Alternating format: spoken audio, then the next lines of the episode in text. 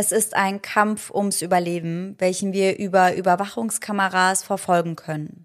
Eine Verfolgungsjagd, welche in einer Tiefgarage startet, sich über den Aufzug und eine Wohnung im vierten Stock zieht und auf dem harten Asphalt vor dem Gebäude ein Ende nimmt. Dies ist eine von viel zu vielen Geschichten häuslicher Gewalt gegen Frauen. In dieser Folge sprechen wir genau darüber. Gewalt, die sich gegen Frauen richtet. Über Männer, die ihre Freundinnen, Ehefrauen oder Töchter töten oder dies versuchen. Mit dieser Folge möchten wir ein Zeichen setzen. Ein Zeichen gegen Gewalt gegen Frauen, ein Zeichen gegen Femizide. Ein Zeichen gegen die Romantisierung von solchen Taten als Taten aus Leidenschaft oder aus Liebe. Und somit Hello an jeden True Crime Junkie, der heute wieder bei Eyes in the Dark eingeschaltet hat. Sarah und ich erzählen uns hier jeden Sonntag einen wahren Kriminalfall aus aller Welt und wechseln uns dabei ja immer ab. Und ich muss sagen, Sarah, eben bei deiner Einleitung hatte ich schon richtig Gänsehaut. Und ich bin mir ziemlich sicher, dass das heute nicht das letzte Mal gewesen mhm. sein wird. Bei unserer Recherche konzentrieren wir uns hauptsächlich auf Internetquellen. Das heißt, wir lesen eben verschiedene Artikel, schauen uns Überwachungsvideos an, Videos von den Prozessen und im besten Fall besorgen wir uns ein dazugehöriges Buch. Alles an Zusatzmaterial, das heißt eben die Bilder zu den Fällen oder auch das Videomaterial zu den Fällen, das findet ihr entweder bei uns auf Instagram oder bei uns auf TikTok. Auf beiden Plattformen heißen wir eisendedark.podcast. Das heißt, wenn ihr die Gesichter zu der Geschichte sehen wollt, dann schaut da auf jeden Fall mal vorbei und abonniert uns auch gerne. Da freuen wir uns immer sehr drüber. Ja. In meinem heutigen Fall ist es, wie ich in der Einleitung schon verraten habe, auch tatsächlich so, dass der Überlebenskampf zum größten Teil auf Video festgehalten ist. Und ich habe dieses Videomaterial schon vor Ewigkeiten gesehen. Mhm. Und seitdem hing mir das im Kopf. Also ja. ich habe das nie aus dem Kopf bekommen, weil das wirklich ganz, ganz furchtbar ist und ganz tragisch ist, da zuzuschauen. Unsere Triggerwarnungen, die findet ihr normalerweise immer in unserer Folgenbeschreibung. Das heißt, wir sprechen das üblicherweise nicht nochmal im Podcast an. Aber an der Stelle würde ich ganz gerne darauf hinweisen, dass es in der heutigen Folge um häusliche Gewalt gegen Frauen geht. Das heißt, wenn euch dieses Thema irgendwie triggert oder euch mitnimmt, dann solltet ihr vielleicht lieber die nächste Folge wieder reinhören. Und wie wahrscheinlich die meisten wissen, ist ja am kommenden Mittwoch, am 8. März, der Weltfrauentag. Und deswegen hat Sarah sich heute einen passenden Fall ausgesucht, eben wo wir über Gewalt gegen Frauen sprechen. Und ich finde das super wichtig, weil ich finde, da kann man eigentlich gar nicht genug drüber sprechen und genug drauf aufmerksam machen. Ja, und dennoch ist das ja irgendwie ein Tabuthema. Ja. Weil ich habe mir die Statistiken im Rahmen meiner Recherche natürlich angeschaut und ganz, ganz viele Frauen werden Opfer von psychischer Gewalt sowieso, aber auch von physischer Gewalt. Und das heißt, wenn du jetzt mal in deinem Freundeskreis dich umschauen würdest, ja. dann müsste es da bestimmt ein, zwei Leute geben, die genau das durchgemacht haben. Aber die wenigsten sprechen darüber. Und ich kenne so viele Menschen, so viele Frauen. Und bei so wenigen Frauen weiß ich, ob sie was in die Richtung durchgemacht haben oder nicht. Ja weil man da halt oftmals einfach nicht drüber spricht. Mhm. Und ich glaube, das hängt auch damit zusammen, dass sich viele Betroffene oftmals schämen, was sie gar nicht müssten, ja. weil sie die Opfer sind, weil sie nicht die Person sind, die sich dafür schämen müssten, sondern das müssten die Täter. Aber dennoch ist es oft so, dass halt die Frauen dann auch, gerade wenn sie in einer Beziehung sind, die gewalttätig ist, dafür verantwortlich gemacht werden, mehr oder minder, weil oftmals heißt es dann ja auch, ja, aber warum ist sie denn so lange mit ja. ihm zusammengeblieben? Ja. Warum hat sie sich denn nicht einfach getrennt? Warum hat sie nicht einfach so und so gehandelt? Ja. Und wir haben da nach letzter Folge eine sehr, sehr spannende Nachricht dazu bekommen, weil da haben wir auch über einen Fall gesprochen, wo eine Frau von ihrem Ex-Partner getötet wurde. Ja. Und die Hörerin hat uns geschrieben, dass auch oft der Grund ist, warum man die Person nicht anzeigt oder sich wehrt. Der Punkt ist, dass man Angst hat, dass die Situation dann noch weiter eskaliert, quasi. Ja, und ich habe auch, weil wir haben auf Instagram ja einen Aufruf gestartet, da ja. kommen wir gleich aber auch nochmal zu. Da habe ich auch ganz oft gelesen, dass eben Betroffene uns geschrieben haben. Unter anderem auch eine junge Frau, die darüber berichtet hat, dass sie, nachdem sie das zur Anzeige bringen wollte, auch ganz oft gar nicht ernst genommen wurde. Mhm. Und das kommt ja dann auch nochmal hinzu. Ja. Also diese Angst davor, dass dir nicht geglaubt wird oder dass du nicht ernst genug genommen wirst. Und dann nochmal die zusätzliche Angst, wenn ich die Person jetzt anzeige, kippe ich da nochmal so ein bisschen Öl ins Feuer. Ja. Und ganz oft ist es ja auch so, dass der Täter nach außen ganz anders wirkt. Also, dass Ja. er nach außen wie der Vorzeige-Ehemann oder Vorzeigevater wirkt. Und ja, da kann man sich dann vielleicht vorstellen, okay, wenn ich jetzt sage, was der eigentlich zu Hause macht, dann glaubt mir das keiner, weil er nach außen eben ein ganz anderes Bild abgibt. Ja, total. Und das ist aber eigentlich ja was, was wir mittlerweile wissen. Also auch bei Serientätern, bei Serienmördern, bei Pädophilen. Also denen steht das halt nicht auf die Stirn geschrieben. Ja. Und ganz, ganz viele Täter oder Täterinnen sehen eigentlich nett aus. Ja, ja. Also wir haben da ja beste Beispiele wie Ted Bundy beispielsweise. ja, also ja. der sah halt super nett aus, der war super charmant. Aber was der halt wirklich gemacht hat und was für kranke Gedanken in seinem Kopf waren, das hat er natürlich nicht nach außen getragen. Ja. Aber klar, das macht es dann auf jeden Fall noch mal schlimmer. Also da hat man noch mal mehr Angst. Aber nicht nur Laura und ich sprechen über Gewalt gegen Frauen in dem heutigen Fall, sondern auch Sat1, denn die haben sich ein Special überlegt anlässlich des Weltfrauentags. Und in diesem Special sprechen drei Frauen, die sich aus einer Gewaltbeziehung befreit haben. Das Ganze läuft am Weltfrauentag direkt, also am 8.3. und zwar von 22.15 Uhr bis 0.10 Uhr. Die Sendung heißt Endlich frei. Das hat eins Event zum Weltfrauentag und durch die Sendung führt Marlene Lufen. Ich finde das wirklich eine super Sache, weil ich kann mir schon vorstellen, wenn man als Betroffene Geschichten von anderen Betroffenen hört, dass man das Gefühl hat, man ist damit eben nicht allein. Und wenn man sieht, andere Frauen haben sich so und so Hilfe geholt, das kann einem wahrscheinlich auch helfen, ja, den ersten Schritt zu machen. Ja, und genau das ist auch das Ziel der Sendung, denn sie sagen, sie möchten andere Betroffene bestärken, Ja, sich Hilfe zu suchen, sich aus dieser Situation zu befreien und vielleicht ja auch den einen oder anderen Denkanstoß geben. Also ich glaube, oftmals fühlt man sich damit ganz allein, ja, aber die Statistik zeigt halt, dass man damit alles andere als allein ist. ja. Also Laura und ich haben uns fest vorgenommen, dass wir da auf jeden Fall reinschauen werden. Ja. Und ich bin schon sehr gespannt, welche drei Frauen da berichten und welche Schicksale uns da erwarten werden. Ja, ich auch, total. Und ich habe ja vorhin schon mal den Aufruf angedeutet, den ich auf Instagram gestartet habe. Da ging es darum, ob die eine oder andere aus unserer Community vielleicht auch schon Gewalt erfahren hat.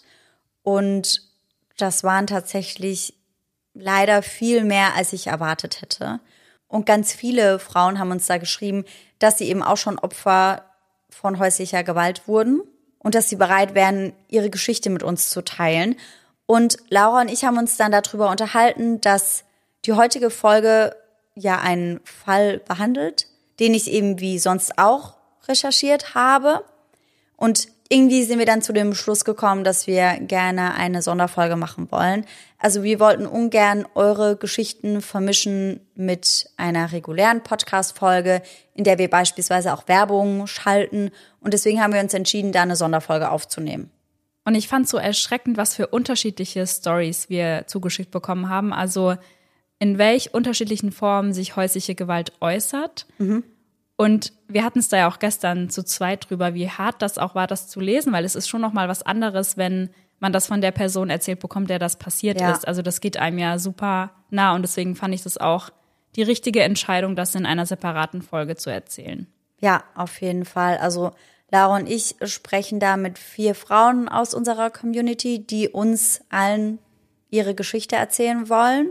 Und wie Laura eben schon gesagt hat, wir saßen gestern zusammen und haben uns die Nachrichten angeschaut und ich hatte teilweise wirklich Tränen in den Augen und Gänsehaut am ganzen Körper, weil man hier auch einfach nochmal ganz andere Details mithört, die man eben, wenn man einfach nur übers Internet recherchiert, gar nicht erfährt. Ja. Also wie hat sich die Person in dem Moment gefühlt?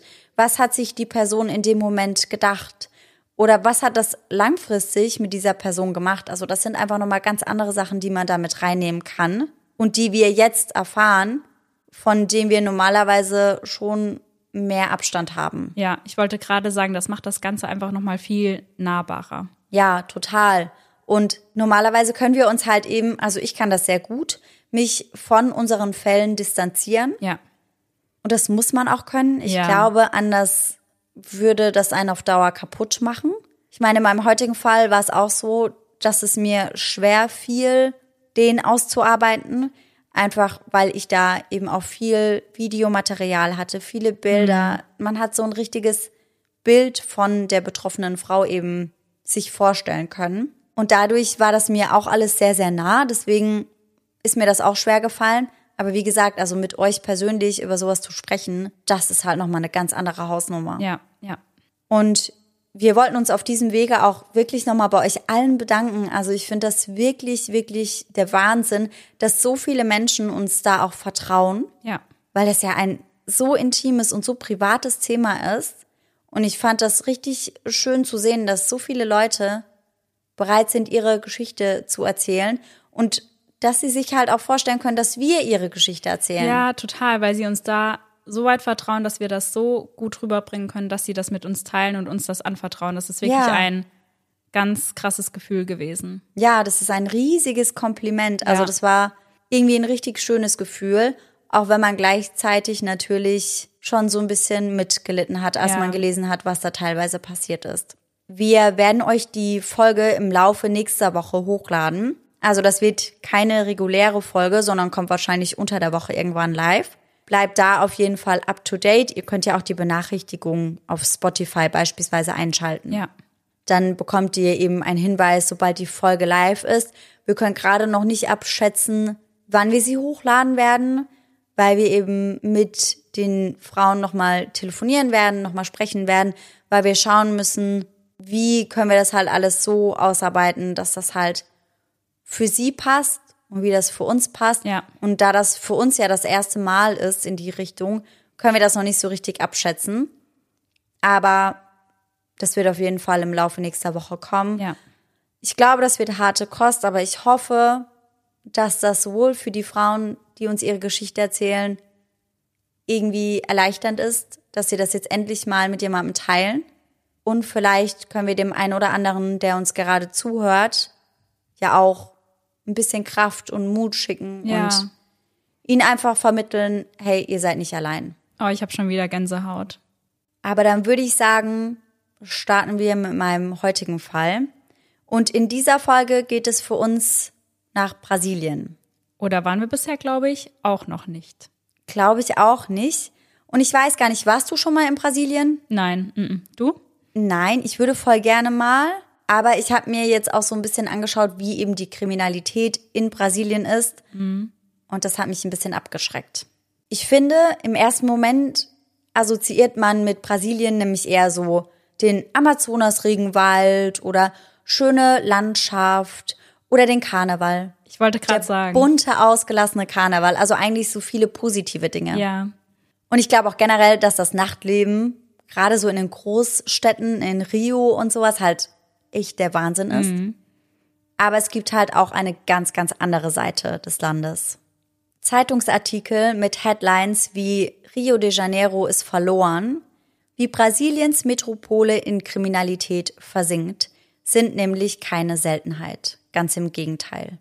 Das Auswärtige Amt weist beispielsweise gezielt auf die Kriminalitätsrate in Brasilien hin und dort heißt es, die Kriminalitätsrate und die Gefahr, Opfer eines Raubüberfalls oder eines anderen Gewaltverbrechens zu werden, sind in Brasilien hoch, besonders in Großstädten wie Rio de Janeiro oder Sao Paulo.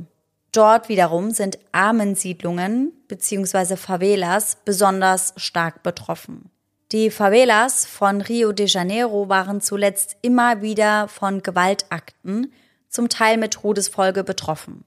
Favelas werden teilweise von Kriminellen und Drogenbanden kontrolliert. Bewaffneten Auseinandersetzungen, auch mit der Polizei, fallen häufig auch Unbeteiligte zum Opfer. Eine Häufung krimineller Zwischenfälle ist vor allem in weniger belebten Straßen der Innenstädte, an Stränden sowie auf Autobahnen zu den Flughäfen zu verzeichnen. In größeren Flughäfen können Taxis bereits im Flughafengebäude gebucht und bezahlt werden, was mit höherer Sicherheit verbunden ist. Auf Straftaten im Umfeld der Prostitution, Diebstähle, Raubüberfälle etc. wird besonders hingewiesen. Verbreitet ist die Verabreichung von Getränken mit Schlaf- bzw. willensverändernden Mitteln. Weiterhin wird vereinzelt auch von Überfällen bei geführten Bootsfahrten im Amazonasgebiet berichtet. Auf einer anderen Seite heißt es, der Besitz von Schuss und anderen Waffen ist weit verbreitet und Kriminelle machen häufig davon Gebrauch. Gewaltverbrechen kommen im ganzen Land häufig und zu jeder Tageszeit vor. Diebstähle, Raubüberfälle mit Waffengewalt, Vergewaltigungen und andere Sexualdelikte sind keine Seltenheit. Doch in den letzten fünf Jahren ist die Mordrate in Brasilien deutlich gesunken. Während es im Jahr 2017 zu einem Höchstwert von 30,69 Morddelikten pro 100.000 Einwohnern kam, das sind bei circa 208 Millionen EinwohnerInnen über 63.000 Morddelikte, sind es im Jahr 2020 weitaus weniger. Boah, das ist aber eine ziemlich heftige Zahl. Ja, definitiv. Also 63.000 Morde ist halt schon nicht wenig. Ich habe das später dann auch mal ins Verhältnis gesetzt zu den USA und Deutschland. Ja. Und das ist einfach heftig. 2020 wurde dann allerdings nur noch eine Rate von 22,45 Morddelikten pro 100.000 EinwohnerInnen verzeichnet. Damit sind wir bei 2020 mittlerweile 213 Millionen EinwohnerInnen bei circa 47.000 Morddelikten. Also immer noch echt viel. Ja. Zum Vergleich, in Deutschland wurden im Jahr 2020 insgesamt 245 Mordfälle erfasst. Oh, überleg dir das mal im Vergleich. Das ist ja wow, also heftig. In den USA liegt der Wert im gleichen Jahr bei 6,52 pro 100.000 EinwohnerInnen, also etwa um die 20.000 Morde. Das ist immer noch weniger als die Hälfte von Brasilien. Und wir sprechen ja ganz, ganz oft über die USA und dass es in den USA wirklich teilweise verrückt zugeht. Aber jetzt schau dir das halt mal im Verhältnis an. Also damit habe ich echt nicht gerechnet. Ich bin etwas sprachlos. Während die Mordrate in Brasilien, also im Gesamten, sinkt, ist die Tötung einer Frau als Folge von häuslicher Gewalt jedoch auf dem Vormarsch. Und das liegt vor allem daran, dass es in der brasilianischen Gesellschaft schon ein extrem ungleiches Machtverhältnis zwischen Männern und Frauen gibt. Die Unterdrückung von Frauen wurde lange Zeit unsichtbar gemacht und eben auch gesellschaftlich toleriert.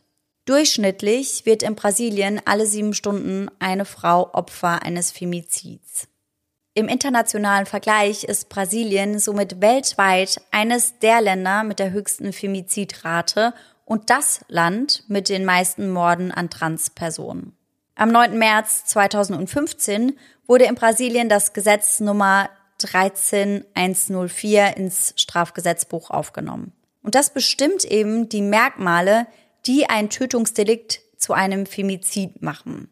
Und diese sind eben, dass es sich um häusliche und oder innerfamiliäre Gewalt handelt. Außerdem wird hier auch berücksichtigt, ob eine Verachtung oder eine Diskriminierung der Frau vorliegt. Dieses Gesetz stuft einen Femizid als eine niederträchtige Tat ein, was wiederum eine Erhöhung der Strafe zur Folge hat. Das heißt, ein Femizid wenn ein Mord als ein Femizid gewertet wird, der wird schlimmer bestraft. In Brasilien kommt es häufig zu Femiziden, bei denen die Opfer von ihren Partnern oder wie in deinem letzten Fall von ihren Ex-Partnern im eigenen Zuhause ermordet werden. Diese Straftaten werden in der Gesellschaft, der Presse oder sogar in der Justiz oft als isolierte Handlungen dargestellt, welche durch unkontrollierte oder intensive Emotionen aus dem Moment heraus entstehen würden. Zur Beschreibung der Morde finden sich in den Medien immer wieder Adjektive wie eifersüchtig, unkontrolliert oder sogar leidenschaftlich, welche Femizide als Mord aus Liebe charakterisieren sollen. Und in der heutigen Folge geht es eben genau darum, denn ein Mord geschieht nie aus Liebe und Liebe sollte nie wehtun. Die Typisierung solcher Verbrechen als Femizid ist daher von großer Bedeutung. Und ich finde, das liest man auch bei uns oftmals in den Medien. Total. Ich finde, der Begriff Femizid ist auch ganz, ganz unbekannt noch. Ja. Also ich kannte den, bevor ich mich so intensiv mit wahren Verbrechen auseinandergesetzt habe, nicht. Weil wie du sagst, in den Medien heißt es dann Familiendrama oder Tragödie, aber als Femizid wird es selten bezeichnet. Ja, und ich finde halt wirklich, wenn man dann Adjektive wie leidenschaftlich Ja, oder ja. eifersüchtig mit reinnimmt, dann stellt das das halt wirklich als etwas hin, was eigentlich nicht in einem Mord oder nichts mit einem Mord zu tun Ja, hat. ja. Also ein Mord ist nicht leidenschaftlich. Das war ja auch genau das bei unserer letzten Folge, wo die Verteidigung auch darauf abzielen wollte, dass das eine Tat aus Leidenschaft war. Das war ja genau das, was du eben beschrieben hast. Ja, ganz genau. Und ich habe mir, weil das eben so ein großes Thema auch in Brasilien ist, das Thema Femizide und wie das in den Medien dargestellt wird, auch einige Artikel aus diesem Bereich angeschaut und mir dementsprechend eben auch verschiedene Schicksale von Frauen, die in Brasilien gelebt haben oder noch immer in Brasilien leben, eben so ein bisschen genauer angeschaut und die dazugehörige Berichterstattung. Und da war es eben ganz, ganz oft so, dass das noch so veraltet dargestellt wurde. Und einige dieser Schicksale, die haben mich echt sprachlos zurückgelassen. Und deswegen habe ich euch jetzt mal ein paar davon mitgebracht, bevor wir in meinen eigentlichen Fall einsteigen. Der Spiegel veröffentlicht im Jahr 2022 einen Artikel über Femizide in Brasilien. Ein Frauenleben weniger wert als eine Handvoll Drogen, lautet die Überschrift. Berichtet wird über das Schicksal einer Frau, die von ihrem Ex-Partner terrorisiert und gestalkt wurde. Bis Luciana Oliveira de Camargo eines Tages von ihm erstochen wird. Vor den Augen ihrer Tochter, die das Down-Syndrom hat. Sie macht ein Foto ihrer toten Mutter und schickt es per WhatsApp an die Familie, um Hilfe bittend, weil sie nicht weiß, was sie tun soll. Luciana hinterlässt neben ihrer Tochter, die bei dem Mord dabei war, noch zwei weitere Kinder, die nun ein Teil einer ganzen Legion von Femizidweisen in Brasilien sind. Auch die mit 20-jährige Elisa Samudio fällt ihrem ehemaligen Partner zum Opfer. Nach einem One-Night-Stand mit dem Profifußballspieler Bruno Fernandes de Sosa wird sie schwanger. Doch er möchte keinen Unterhalt zahlen. Er möchte generell gar nicht, dass sie dieses Kind überhaupt bekommt, weswegen er sie dann, als sie im fünften Monat ist, auch entführen lässt. Er möchte sie im Rahmen dieser Entführung dazu zwingen, eine Abtreibungspille zu nehmen. Doch das tut sie nicht. Sie weigert sich und bringt ihr Baby dennoch unversehrt auf die Welt. Vier Monate nachdem sie das Kind bekommen hat, verklagt sie ihn dann aber auf Unterhalt. De Sosa schreibt ihr daraufhin dann, dass er sich auf eine Einigung treffen möchte und danach verschwindet sie, bis auf einige Blutspuren in seinem Wagen, fast spurlos. Ihr Baby wird später von einer Bekannten seiner aktuellen Freundin an die Eltern von Elisa übergeben. Das heißt, man weiß ja eigentlich direkt schon, dass dieser Mann etwas damit zu tun haben muss. Ja. Und ich finde es frech, wie wenig er versucht, das zu verschleiern. Ja, ja. Damit haben wir ein weiteres Waisenkind. De Sosa, ein Freund und ein Ex-Polizist werden später dann zu langen Haftstrafen verurteilt. Doch De Sosa wird nach vier Jahren auf Bewährung freigelassen. Nach nur vier Jahren. Ja. Oh, wow. Also ich bin wieder sprachlos. Die Leiche von Elisa wurde bis heute nicht gefunden. Viele Menschen vermuten aber, dass sie nicht mehr am Leben ist. Und man findet da auch immer wieder recht grafische und schlimme Artikel darüber, was mit ihr passiert sein könnte. Auch Adriana Martins da Silvas Ex-Freund war fest entschlossen, ihr das Leben zu nehmen. Hat alles schon ausgiebig geplant. Doch Adriana überlebt tatsächlich, weil ihr Sohn rechtzeitig auftaucht und sie rettet. Ihr Ex ist nun nach acht vorangegangenen Anzeigen angeklagt wegen versuchten Femizids. Aber zu Femiziden und häuslicher Gewalt kommt es nicht nur in Brasilien. Laut der Weltgesundheitsorganisation ist eine von drei Frauen weltweit in ihrem Leben Gewalt durch ihren Partner ausgesetzt gewesen. 2017 wurden weltweit 87.000 Frauen vorsätzlich getötet. Mehr als die Hälfte davon durch einen Intimpartner oder ein anderes Familienmitglied. Glücklicherweise schaffen die meisten Opfer von häuslicher Gewalt es jedoch, sich von dem Missbrauch zu befreien und sich irgendwie aus dieser Hölle rauszukämpfen. Dass sie diese Erfahrungen jedoch meist ihr ganzes Leben lang mit sich tragen, das darf man hierbei natürlich auch nicht vergessen. Doch Tatjane Spitzner, die Frau aus meinem heutigen Fall, hat leider nicht so viel Glück. Spulen wir ein wenig zurück. Die junge Frau ist gerade einmal 29 Jahre alt, als sie sich in ihrem Albtraum wiederfindet, der in ihren eigenen vier Wänden stattfindet. Tatjana ist eine bildschöne und erfolgreiche Anwältin. Die junge Frau mit den strahlenden Augen und der langen schwarzen Mähne lebt in Guarapuava, einer Stadt in Brasilien mit einer Bevölkerung von grob 180.000 Einwohnern. Und Tatjana könnte glücklicher nicht sein. Sie arbeitet in ihrem Traumjob, hat eine Clique von guten Freunden und Freundinnen an ihrer Seite und vor einer Weile ihren absoluten Traummann kennengelernt. Mit Luis Felipe Manuela ist sie seit etwas mehr als fünf Jahren zusammen und auch mittlerweile schon glücklich verheiratet. Ihr Luis ist 32 Jahre alt und Biologiedozent an einer Universität. Außerdem ist er ein richtiger Fitnessfreak und ein begeisterter Verfechter eines gesunden Lebensstils. Also das war ihm immer super wichtig. Gesunde Ernährung, Sport, ausreichend trinken, das war wirklich so sein Hobby schlechthin. Er ist also sehr, sehr sportlich und das sieht man ihm auf jeden Fall auch an. Er legt sehr, sehr viel Wert auf sein Äußeres und eben darauf, dass er auch aktiv ist. Er geht deswegen verschiedensten Sportarten nach, die bei ihm einen sehr, sehr hohen Stellenwert haben. Also unter anderem macht er Kampfsportarten, geht aber auch ins Fitnessstudio. Ich glaube, das ist so ein Mann, der in jedem Sport einfach gut ist. Mhm. Rein optisch geben die beiden das perfekte Paar ab. Also das sind beides sehr, sehr attraktive junge Menschen. Die beiden passen super zusammen. Also ich finde, es gibt ganz, ganz viele Bilder von den beiden. Und ich finde, die beiden sehen aus wie das Vorzeigepärchen schlechthin. Ja, du hast mir ja vorhin auch ein Bild gezeigt und ich war auch so, wenn man das sieht, da denkt man, wow, schönes Paar, happy family und ja. ja. Die haben auch wirklich auf jedem Bild ja ein richtig breites Grinsen auf ja, dem Gesicht. Ja. Die beiden haben auch noch einen Hund zusammen. Also da gibt es wirklich ganz, ganz viele schöne Bilder, wo man sich denkt, das ist eine schöne, junge, kleine Familie. Ja, und das Lachen sieht so herzlich aus, als wird das wirklich so, ja, aus dem tiefsten Inneren kommen. Nicht, als würde jemand sagen, cheese, wir machen jetzt ein Foto, ja. sondern als wären sie halt wirklich einfach überglücklich in dem Moment. Ja.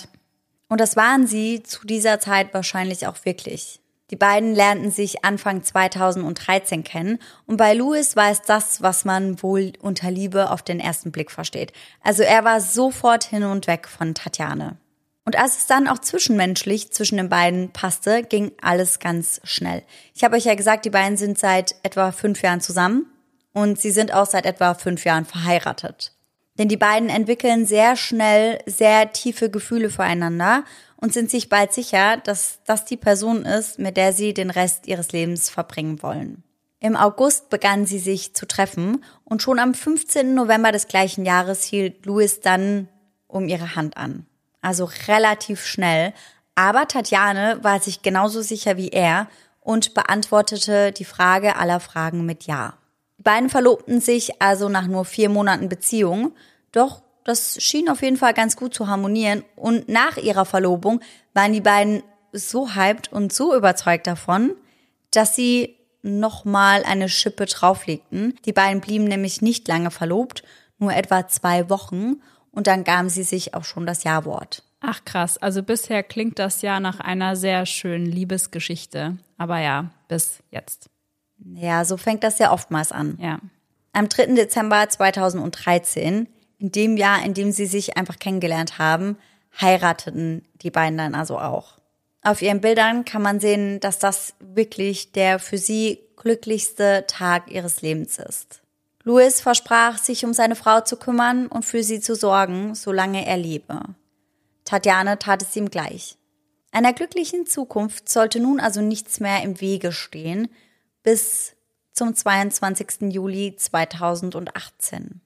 Louis hat an diesem Tag Geburtstag. Also ein Tag, der eigentlich voller Freude, Lachen und positiver Energie sein sollte. gekrönt von einem gemeinsamen Abendessen mit Freunden. Das war der Plan für den Tag. Doch es kommt ganz anders, denn Tatjane verspätet sich an diesem Tag, während ihr Mann bereits zu Hause ist und wartet. Relativ ungeduldig ist Tatjane länger als geplant im Nagelstudio. Also sie möchte sich gerne noch zurechtmachen für den Abend, lässt sich die Nägel nochmal neu machen und scheinbar verzögert sich das Ganze etwas. Das heißt, sie kommt aber wirklich nur einige Minuten zu spät nach Hause. Etwas, was bei Louis das Fass aber zum Überlaufen bringt. Denn jetzt würden sie ja zu spät zum Restaurant kommen, wo ihre, beziehungsweise eigentlich Tatjanes Freunde schon auf sie warten würden. Als Tatjane die Tür reinkommt, wartet Louis bereits auf sie und ist extrem wütend und beginnt sofort eine Diskussion. Also er macht seinem Ärger direkt Luft. Er macht ihr dann Vorwürfe, dass sie ihre Freunde nun warten lassen würden, denn eigentlich müssten sie ja schon längst da sein und wie würde das denn jetzt aussehen und ärgert sich da einfach extrem drüber. Und er ist auch nicht wirklich zu beruhigen, weswegen es dann zu einem Streit kommt. Also irgendwann wehrt sich Tatjane dann auch und dadurch kommen sie natürlich nochmal später, was seine Laune natürlich nicht besser macht. Trotzdem raufen sich die beiden dann zusammen und gehen zusammen zu dem Abendessen mit Freunden. Ich habe ja eben schon gesagt, dass das eigentlich eher Tatjanes Freunde sind. Dazu muss man sagen, dass Louis eigentlich ein netter Mann ist, ein gebildeter Mann ist, der eigentlich auch gut mit anderen Leuten kann, aber dennoch hat er selbst nicht wirklich viele soziale Kontakte. Das heißt, sie treffen sich für seinen Geburtstag eigentlich überwiegend nur mit ihren Freunden. Gut, dass du das nochmal erklärst, weil als du das eben gesagt hast, war ich kurz so, hä, okay, es ist sein Geburtstag, warum dann nur ihre Freunde? Aber ja, gut, dann ist das jetzt beantwortet. Ja, also ich habe das so rausgelesen, es gab so ein paar Leute, die sich später dann auch geäußert haben zu Louis, aber das waren dann so Leute wie der Betreiber seines Fitnessstudios. Mhm. Aber so richtig enge Freunde haben sich da halt nie zu geäußert, weil er das halt nicht hatte. Das liegt aber nicht unbedingt daran, dass Louis ein schlechter Mensch ist, sondern daran, dass er ziemlich introvertiert ist und dass er auf seine Mitmenschen wohl immer recht distanziert wirkt. Also er kommt nicht so schnell ins Gespräch mit Leuten, er kann sich nicht so schnell öffnen und das Ganze fällt ihm einfach so ein bisschen schwerer als Tatjane, die sehr, sehr extrovertiert ist, schnell mit Leuten ins Gespräch kommt, viel mit Leuten lacht, einfach so eine Person ist, die mit jedem kann. Und aus dem Grund hat Tatjana halt eben auch einen riesigen Freundeskreis und auch zahlreiche Familienmitglieder, mit denen sie ein sehr, sehr gutes Verhältnis hat. Und auch das ist bei Louis nicht der Fall. Generell habe ich auch versucht, einiges über ihn herauszufinden, weil ich das eigentlich immer ganz wichtig finde, um die Geschichte richtig erzählen zu können. Aber es ist nicht sonderlich viel über ihn bekannt. Über sein Leben vor Tatjane weiß man eigentlich fast gar nichts, außer eben seinen Werdegang, dass er eben jetzt mittlerweile Biologiedozent ist und solche Dinge. Aber so persönliche Eindrücke, die gibt es von ihm eigentlich so gut wie gar nicht. Mhm. Ich konnte nur herausfinden, dass er einen Bruder und eine Schwester hat, dass sein Vater ein paar Jahre zuvor gestorben ist und dass es seiner Mutter wohl gesundheitlich nicht so gut geht. Also seine Mutter, die kämpft wohl seit Jahren schon gegen den Krebs und ist nicht mehr ganz so fit. Mehr konnte ich über Louis nicht herausfinden. Der einzige, der ein bisschen was über Louis erzählen konnte, aber auch nur sehr oberflächlich, ist der Geschäftsmann Marcello Virtuoso.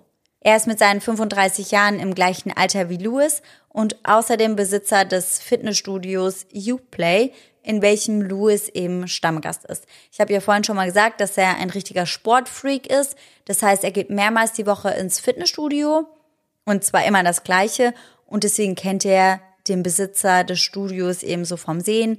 Man unterhält sich mal kurz, mhm. schnackt mal kurz, aber halt eben wirklich nur sehr oberflächlich. Ja, wahrscheinlich auch immer so Smalltalk, der klassische. Ganz genau. Und ansonsten hat der Besitzer eben auch beobachtet, dass Louis Smalltalk sonst komplett aus dem Weg geht. Also es gibt da so ein paar Leute, die er grüßt im Fitnessstudio, die er halt immer wieder dort sieht. Das sind ja immer so die alten bekannten Gesichter, die man dort antrifft. Und da sagt er auch Hallo, aber er spricht nicht mit irgendwem. Er unterhält sich mit niemandem, er möchte da einfach nur sein Training durchziehen, duschen und wieder ab nach Hause. Also auch da sieht man, dass er jetzt nicht so der Extro ist. Unscheinbar war Louis jedoch nicht, was vor allem an seiner Statur lag. Deswegen ist er auch vielen, vielen Leuten im Fitnessstudio aufgefallen, aber die haben den halt immer so ein bisschen als den Einzelgänger wahrgenommen. Man muss dazu sagen, Louis ist wirklich extrem durchtrainiert und extrem breit gebaut, also schon so extrem, dass es auffällt. Mhm. Und ich erzähle das auch nur, weil das vielleicht später im Fall noch eine Rolle spielt. Da gehen wir ganz am Ende nochmal drauf ein. Zu seinem enormen Muskelwachstum kam es wohl auch erst in diesem Jahr, also 2018. Davor war er schon immer durchtrainiert, aber nicht so extrem breit gebaut, wie er es jetzt gerade ist. Er konzentrierte sich extrem auf sein körperliches Wachstum und der Gymbesitzer sagt später dann auch, Zitat, von Anfang des Jahres bis jetzt ist er wirklich breit geworden. Und das merken wir uns auf jeden Fall mal. Okay. Denn später werden wir noch über einen Fund der Polizei sprechen, der dieses körperliche Wachstum womöglich relevant für den Fall machen könnte. Mhm, okay. Aber nun zurück zum Abend des 22. Juli 2018. Tatjane und Luis kommen schließlich in dem Restaurant an und Tatjanes Freunde warten dort bereits auf die beiden. Sie alle wünschen Luis dann alles Gute zum Geburtstag und so beginnt die Feier unter Freunden. Auch die Stimmung zwischen Tatjane und ihrem Mann scheint sich wieder so ein bisschen abgekühlt zu haben. Also die beiden verstehen sich in dem Restaurant eigentlich relativ gut. Zumindest, wenn man einigen Aussagen glaubt. Louis sagt später, dass die beiden an diesem Abend Alkohol getrunken hätten und dass sie beide auch leicht beschwipst gewesen wären. Er spricht aber von keinem Streit, von keiner weiteren Auseinandersetzung oder ähnlichem. Anderen Berichten zufolge bleibt es jedoch nicht so harmonisch, wie Louis das im Nachhinein darstellt. Denn scheinbar bricht in dem Restaurant ein weiterer Streit zwischen den beiden aus. Und zwar, weil Tatjane etwas auf seinem Handy sieht, also auf Louis Handy sieht, was ihr nicht so gut gefällt. Da geht es wohl um Bilder von einer anderen Frau. In anderen Quellen heißt es, es wäre nur eine Nachricht von einer anderen Frau gewesen. Tatjane sitzt eben neben Louis und schielt dann so ein bisschen auf sein Handy, als er das gerade rausholt und sieht dann diese Nachricht, die er über Instagram von eben einer anderen Frau geschickt bekommen hat. Louis erklärt das damit, dass er eine Story auf seinem Instagram-Account gepostet hätte, auf dem er eben zeigt, dass sie gerade Geburtstag feiern und aus der ersichtlich werden würde, dass er heute Geburtstag hat. Und dass ihm daraufhin einige Menschen eben gratuliert hätten, was ja auch nicht abwegig ist unter anderem eben diese Frau. Mhm. Ansonsten wäre an dieser Direct Message von dieser Frau nichts dran. Louis stellt das aber wohl so hin, als wäre Tatjane unnötig übertrieben eifersüchtig. Er zieht sie also so ein bisschen mit ihrer Befürchtung oder mit ihren Zweifeln oder damit, dass sie ihn darauf angesprochen hat, auf und zieht das so ein bisschen ins Lächerliche. Ihre engsten Freundinnen sehen das aber ganz anders, denn eigentlich ist Tatjane gar nicht der eifersüchtige Part in der Beziehung. Tatjane ist generell kein besonders eifersüchtiger Mensch, ganz im Gegenteil zu Louis. Mhm. Juliana Santos beispielsweise, das ist eine sehr, sehr enge Freundin von Tatjane, äußert sich später öffentlich und stellt klar, dass Louis der eifersüchtige Part in der Beziehung gewesen wäre, nicht ihre Freundin Tatjane. Diese Freundin äußert sich später generell noch einmal zu der Beziehung zwischen den beiden, aber dazu kommen wir später nochmal. Nach dem Geburtstagsessen, das anscheinend in einem Streit der beiden ausgeartet ist, geht es für die beiden dann wieder zurück zum Golden Gate Building in der Innenstadt, wo die beiden ihre Wohnung haben. Ihre Wohnung liegt direkt in der Innenstadt und in einer sehr, sehr guten Wohngegend, weswegen es um das ganze Gebäude rum oder um die ganze Gegend herum halt viele Sicherheitskameras gibt. Auch das Parkhaus unter ihrem Gebäude und das Innere des Komplexes ist mit Kameras ausgestattet. Und diese zeichnen einen detaillierten Bericht über das auf, was nun geschieht. Alles beginnt damit, dass das Fahrzeug der beiden vor dem Gebäude vorfährt und dort anhält. Auf den Aufnahmen kann man bereits erkennen, dass die Situation zwischen Tatjane und Louis brenzlig ist. Sekunden später wird die Wut und Brutalität von Louis sehr, sehr deutlich. Auf den Aufnahmen ist zu sehen, wie er seiner Frau mehrere Male ins Gesicht schlägt und das mit voller Wucht. All das geschieht noch bevor die beiden überhaupt ins Parkhaus fahren oder die Wohnung betreten. Daraufhin fahren sie dann in die Tiefgarage und unten angekommen übernimmt die Überwachungskamera, die sich dort befindet. Louis ist der Fahrer und man sieht, wie er nun aus dem Wagen steigt, ziemlich schnell und ziemlich hektisch. Er lässt die Fahrertür offen stehen, geht rüber zur Beifahrerseite und dort reißt er Tatjanes Tür auf und versucht sie aus dem Wagen zu zerren. Es ist ganz deutlich zu sehen, wie Tatjane verzweifelt versucht, ihren Mann irgendwie abzuwehren, aber sie hat halt keine Chance gegen ihn. Er schafft es also, sie mit roher Gewalt aus dem Wagen rauszubekommen. Nachdem sie ausgestiegen ist, kuschelt er noch irgendwas auf der Beifahrerseite rum und Tatjana kommt dann auf ihn zu, so als würde sie ihn beruhigen wollen, ihn besänftigen wollen, doch er rastet daraufhin wieder komplett aus. Er packt Tatjane dann am Hals und schleudert sie gegen den Wagen, wirklich mit voller Wucht. Also das sieht aus, als würde er da seine ganze Kraft zusammennehmen und packt sie halt wirklich richtig heftig am Hals und schmeißt sie gegen den Wagen. Für einige Sekunden verharren sie so, dann lässt er ihren Hals mit einem abrupten Ruck los, so als würde er ihr nochmal so einen kleinen Schubser mitgeben wollen. Wenige Minuten später bietet sich uns dann ein absurdes Schauspiel.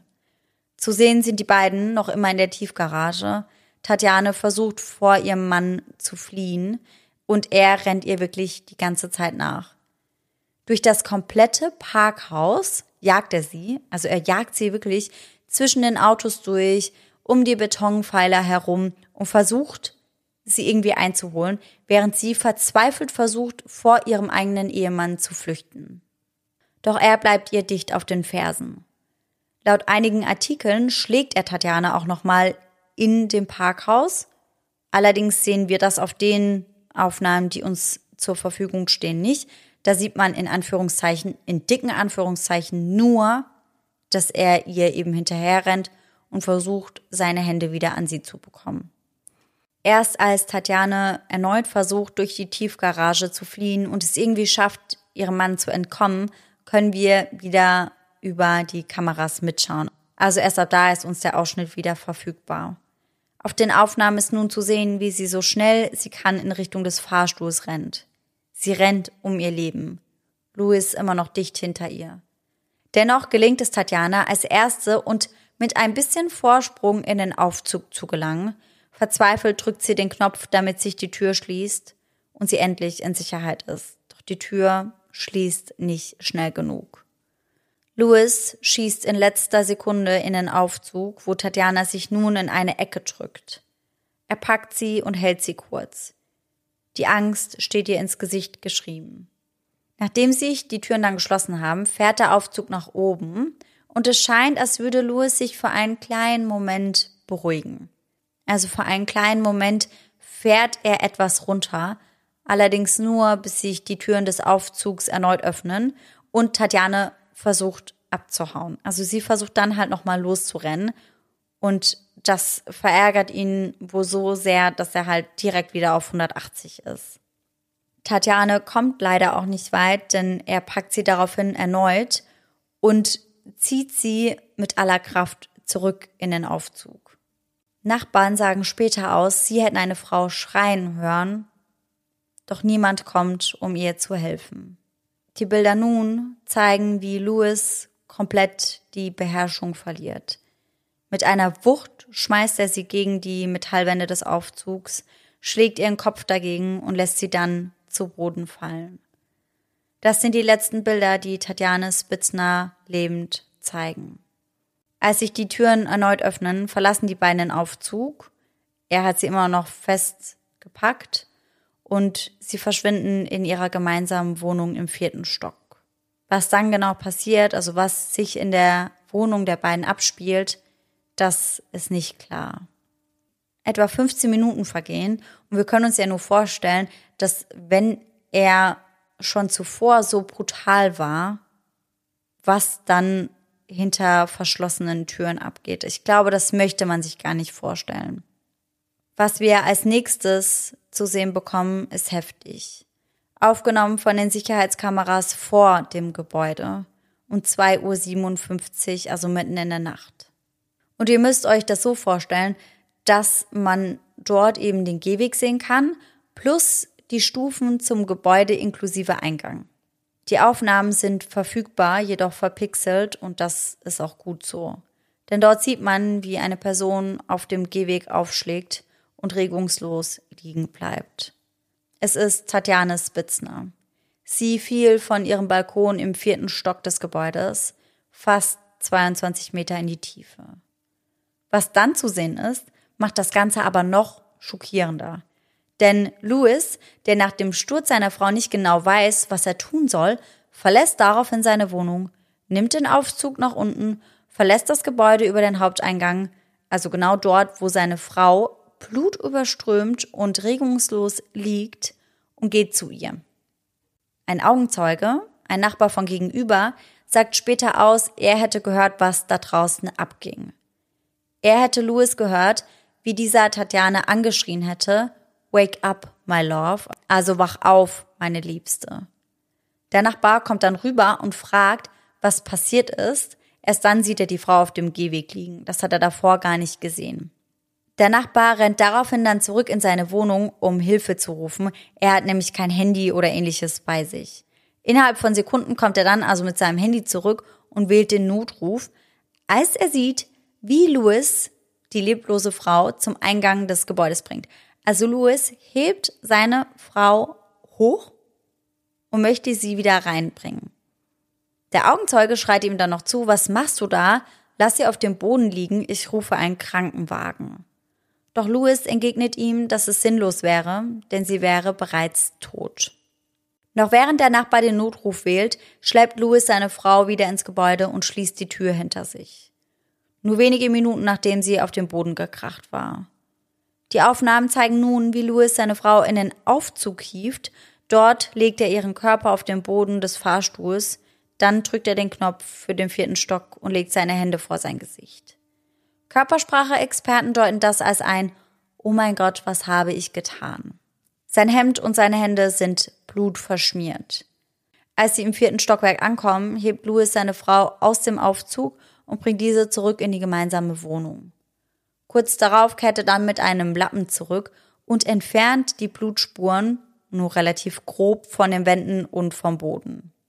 Hierbei wirkt er recht entspannt. Er ist nicht in Eile, er weint nicht, sondern er macht das wirklich mit einer, mit einer gewissen Leichtigkeit. Mhm. Ich meine, klar, man muss dazu sagen, mittlerweile ist mitten in der Nacht, deswegen geht er vielleicht nicht davon aus, dass er einen seiner Nachbarn treffen würde. Andererseits weiß er ja, dass der Nachbar von gegenüber ihn genau gesehen hat. Ja. Und dennoch macht er das da wirklich richtig, richtig entspannt. Man muss sich auch überlegen, dass seine Frau in der gemeinsamen Wohnung liegt und anstatt dass er nach ihr schaut, ob man vielleicht noch was tun kann, ja. fängt er an, den Fahrstuhl zu putzen.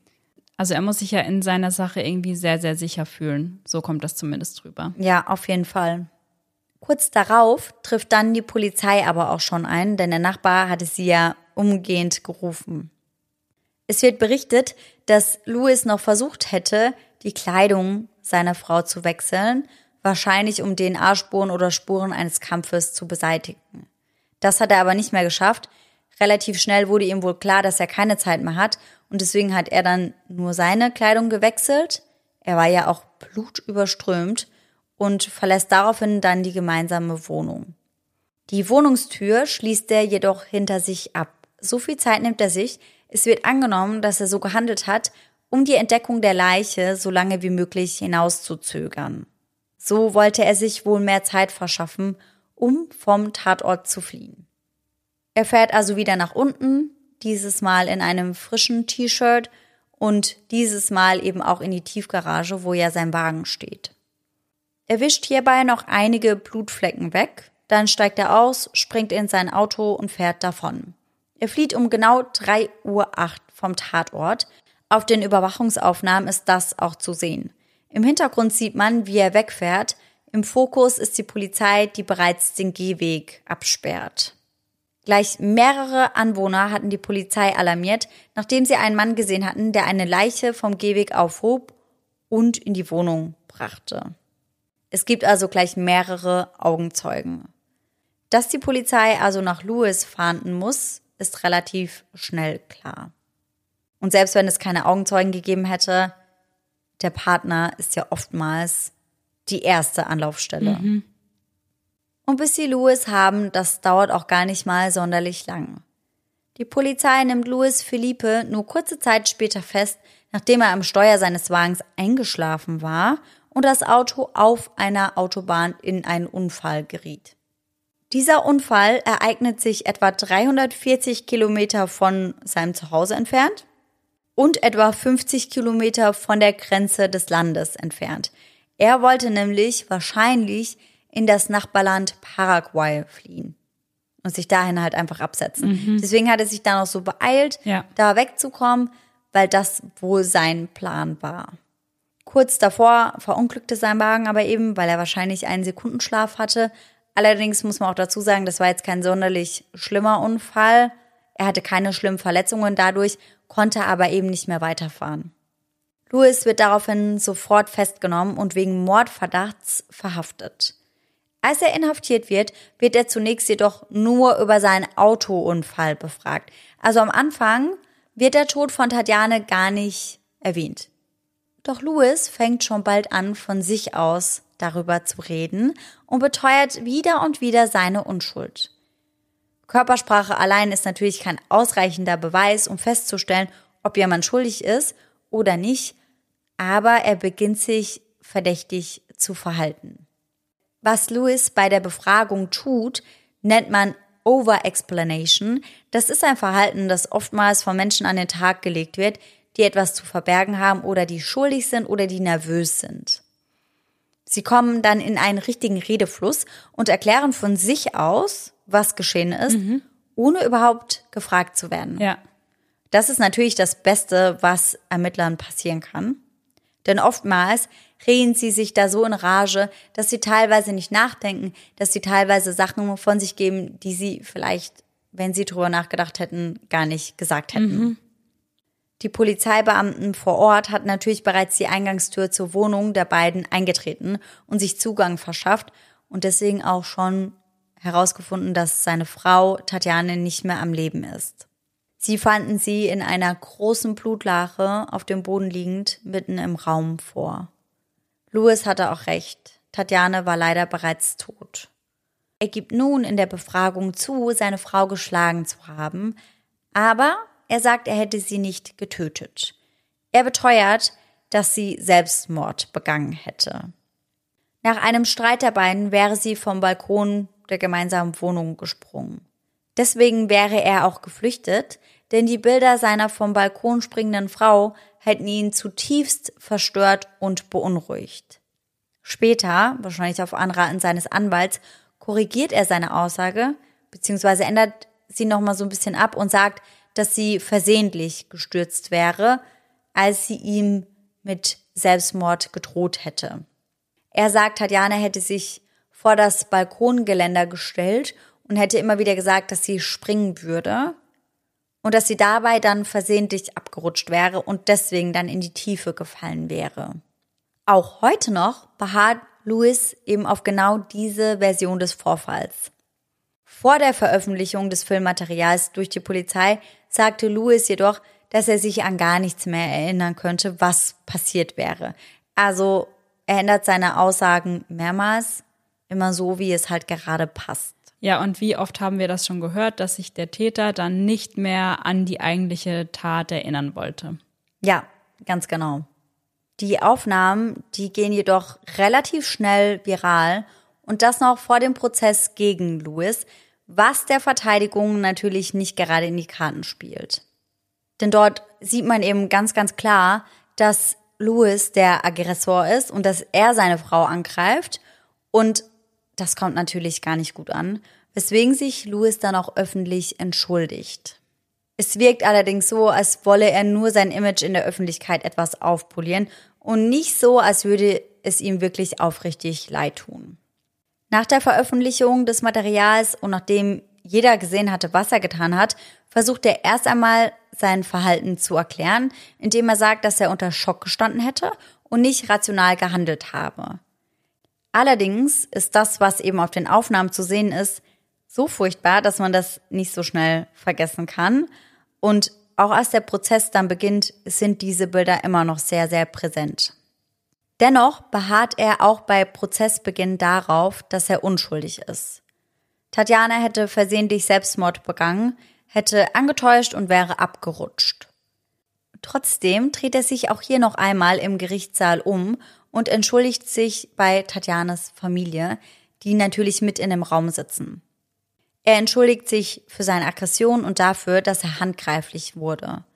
Auch bei seiner eigenen Familie entschuldigt er sich noch einmal und sagt, ihr wisst, dass ich nicht so bin. Dann entschuldigt er sich bei allen Frauen aus Brasilien. Bei allen Frauen. Es würde ihm unheimlich leid tun. Getötet hätte er Tatjana jedoch nicht. Doch laut dem Autopsiebericht kann es gar nicht so passiert sein, wie Louis das behauptet. Denn es gab keine Anzeichen auf eine chemische Reaktion, die in Tatjanas Körper stattgefunden hätte, bevor sie in den Tod gestürzt wäre. Das heißt, Tatjana war bereits tot, als sie auf dem Gehweg aufschlug. Ah, okay, das wirft natürlich nochmal ein ganz, ganz anderes Bild auf das Ganze. Definitiv. Und ich gehe mal davon aus, dass Louis nicht wusste, dass man das eben nachweisen kann. Mhm. Bei weiteren Untersuchungen wurde ein Abdruck von zwei Händen an ihrem Hals entdeckt. Ihr Zungenbein an der Vorderseite ihres Halses war gebrochen, eine Verletzung, die üblicherweise mit Strangulation in Verbindung gebracht wird und die Theorie untermauert, dass Tatjane bereits tot war, bevor sie fiel. Tatjane wurde also höchstwahrscheinlich stranguliert. Wusstest du eigentlich, dass es drei Arten der Strangulation gibt? Nein. Ich wusste das auch nicht, was ich verrückt finde, wenn man bedenkt, dass wir seit drei Jahren einen True Crime Podcast machen. Es gibt Erwürgen, Erhängen und Erdrosseln. Das sind die drei Arten der Strangulation und Tatjane wurde erwürgt. Anders als beim Erhängen oder Erdrosseln erfolgt diese Strangulation ohne Strang oder ohne Drosselwerkzeug, sondern eben durch das Zusammendrücken des Halses, durch die Hand oder durch die Hände oder durch den Arm. In diesem Fall, das kann man eben anhand der Abdrücke an Tatjanes Hals sagen, hat er sie also mit den bloßen Händen erwürgt. Und da muss man ja auch eine immense Kraft für haben, weil du musst ja jemandem wahrscheinlich für einen längeren Zeitraum den Hals komplett zudrücken, dass das passiert. Und das ist ja auch schon, also das ist ja schon richtig heftig. Ja, ich habe mir genau das eben auch mal genauer angeschaut. Generell ist es so, dass man bei dieser Art von Strangulation durch den Sauerstoffentzug stirbt. Das ist beim Erhängen und beim Erdrosseln oftmals anders. Also beim Erhängen ist das ja oftmals so, dass dir das Genick beispielsweise bricht, wenn du dich beispielsweise selbst an einem Strang erhängst. Da stirbst du also nicht durch den Sauerstoffentzug. Durch den Sauerstoffentzug zu sterben, so wie das bei Tatjane der Fall war, das dauert, wie du eben schon gesagt hast, eine ganze Weile. Laut dem Uniklinikum Heidelberg gibt es vier Phasen der Erstickung, beginnend mit dem Kohlendioxidanstieg. Dieser geht unter anderem mit einer Pulsbeschleunigung und Luftnot einher. Der zweite Schritt ist dann der Sauerstoffmangel, hier kommt es zu einem Bewusstseinsverlust, zu Krämpfen, einer Pulsverlangsamung und teilweise zu einem Kot- und oder Urinabgang. Dann kommt es zum Atemstillstand und letztendlich dann zum Tod. Insgesamt dauert es zwischen vier bis zehn Minuten, einen Menschen zu erwürgen und man braucht wirklich eine enorme Kraft. Und ich finde, diese Art, jemanden zu töten, einfach extrem schlimm, weil erstens bist du halt körperlich direkt mit dran. Das heißt, als Tatjane angefangen hat zu krampfen, hat ihr Mann das halt gespürt und er hätte oft genug noch die Möglichkeit gehabt, loszulassen, hat sich halt aber ganz klar dagegen entschieden. Ich wollte gerade sagen, weil wenn du jemanden erschießt zum Beispiel, da hast du eine Sekunde, da drückst ja. du ab und da wie du sagst, du bist so nah dran und du hast so oft die Möglichkeit dann zu sagen, also zu merken, ey, was mache ich hier eigentlich? So, Ja. und aufzuhören. Aber wenn du da wirklich vier bis zehn Minuten, überleg dir mal, wie lang das ist, wenn du jemandem die Luft abdrückst. Wenn du Ja. da so lange das durchziehst, das ist ja schon eine ganz klare Entscheidung einfach. Ja, ja, sehe ich auch so. Mit diesem gerichtsmedizinischen Befund ist seine Verteidigungsstrategie natürlich hinüber. Der Gerichtsmediziner sagt auch aus, dass Tatjanas Körper mehrere Knochenbrüche aufwies, die mit dem Sturz von einem Balkon im vierten Stock übereinstimmen. Diese Verletzungen, das kann man auch sehen, traten jedoch erst nach ihrem Tod auf. Anhand von Merkmalen wie Entzündungen, subkutanten Blutungen, Spritzerbildung, Gerinnung und Enzymaktivität lässt sich nämlich feststellen, ob eine Wunde vor oder nach dem Tod entstanden ist. Ihre Untersuchung würde beweisen, dass das Opfer in der Wohnung durch Erstickung getötet wurde. Ihr Körper wurde nachträglich über den Balkon der Wohnung geworfen, so die Staatsanwältin. Dazu kommt, dass Tatjana aufgrund ihres Alkohollevels nicht in der Lage gewesen wäre, sich richtig gegen ihren Mann zu verteidigen. Nicht, dass Tatjana in nüchternem Zustand eine Chance gegen ihren Mann gehabt hätte, der halt viel stärker und viel größer war als sie. Ermittler führten außerdem Simulationen mit einem Dummy durch, um den Sturz des Opfers nachzustellen, um da eben auch zu schauen, wie wäre es gewesen, wenn sie gesprungen wäre, wie wäre es gewesen, wenn sie aus Versehen gefallen wäre und wie wäre es gewesen, wenn sie eben vom Balkon geschmissen wurde. Einfach um die verschiedenen Möglichkeiten zu testen, wie der Sturz wirklich zustande kam. Und auch hier sprechen die Ergebnisse gegen Lewis. Die Staatsanwaltschaft sagt, die Ereignisse, die zum Mord führten, zeichnen ein lebhaftes Bild der Gewalt in der Ehe, die Tatjane schon länger ertragen musste. Aussagen von Tatjanes Freundinnen und Textnachrichten, die teilweise Monate vor ihrem Tod versandt wurden, unterstreichen diese Vermutungen. Enge Freunde von ihr behaupten, sie habe ihnen offenbart, dass sie Angst vor ihrem Ehemann hat. Und auch die Textnachrichten machen das auf jeden Fall deutlich. Tatjane hatte ihren Mann bei ihren Freundinnen beschuldigt, sie zu misshandeln und sie hat auch gesagt, dass sie die Scheidung wolle. Eine ihrer engsten Freundinnen, Juliana Santos, über die haben wir vorhin schon mal kurz gesprochen, äußert sich dazu wie folgt. Tati war zunächst sehr zurückhaltend mit persönlichen Dingen, aber mir gegenüber öffnete sie sich. Als sie sich das erste Mal über Louis beschwerte, sagte sie, seine Eifersucht störe sie. Und hier wird auch nochmal deutlich, dass Louis eben der eifersüchtige Part wird, denn die beiden haben sich darüber ganz, ganz häufig unterhalten. Juliana erzählt der Polizei nach dem Tod von Tatjana auch, dass Louis wohl immer extremer wurde, was seine Eifersucht anging. Also das wurde wohl von Tag zu Tag, von Monat zu Monat, je länger die beiden zusammen waren, immer schlimmer. Dazu muss man sagen, dass Juliana und Tatjana eine Zeit lang nicht so regelmäßig Kontakt hatten, denn Tatjana und ihr Mann Louis, die lebten eine Zeit lang in Deutschland, weil er da nochmal einen Studiengang absolvieren wollte. Und aufgrund der Distanz haben sich die beiden Frauen da etwas aus den Augen verloren. Allerdings hatten sie danach, als Tatjana und Louis wieder zurückgezogen sind, wieder stärkeren Kontakt. Und Tatjana erzählte ihr, dass in der Zeit, in der die beiden in Deutschland lebten, dass er von da an immer besitzergreifender ihr gegenüber wurde. Also, dass das dort nochmal so richtig extrem wurde. Und ab da hatte sie auch das Gefühl, dass ihre Beziehung so richtig darunter leiden würde und dass ihre Beziehung wirklich daran zerbrechen würde. Und damit kam Tatjana erst einmal alleine klar, aber als sie dann wieder zurück nach Guarapuava zogen, da nahm sie dann wieder Kontakt zu Juliana, also zu ihrer Freundin auf. Und diese sagt später, Zitat, Tati rief mich im November an, um mir zu meinem Geburtstag zu gratulieren und sie wollte sich auf einen Kaffee mit mir treffen. Von diesem Zeitpunkt an wurden die Schilderungen von Tatjane immer schlimmer. Sie sprach sogar von Scheidung, weil sie so viel Angst hatte vor ihm. Aber die Bürokratie, die damit verbunden ist, ließ Tatjane die Idee vorerst verwerfen. Juliana erzählte außerdem von einem Treffen am 8. März, dem Internationalen Frauentag. Sie und Tatjane trafen sich im Fitnessstudio und verabredeten ein weiteres Treffen. Bei einem Kaffee tauschten die beiden sich dann erneut aus. Hier sagte Tatjane, dass Louis sie sehr schlecht behandeln würde und dass er sie immer wieder vor anderen Leuten erniedrigen würde.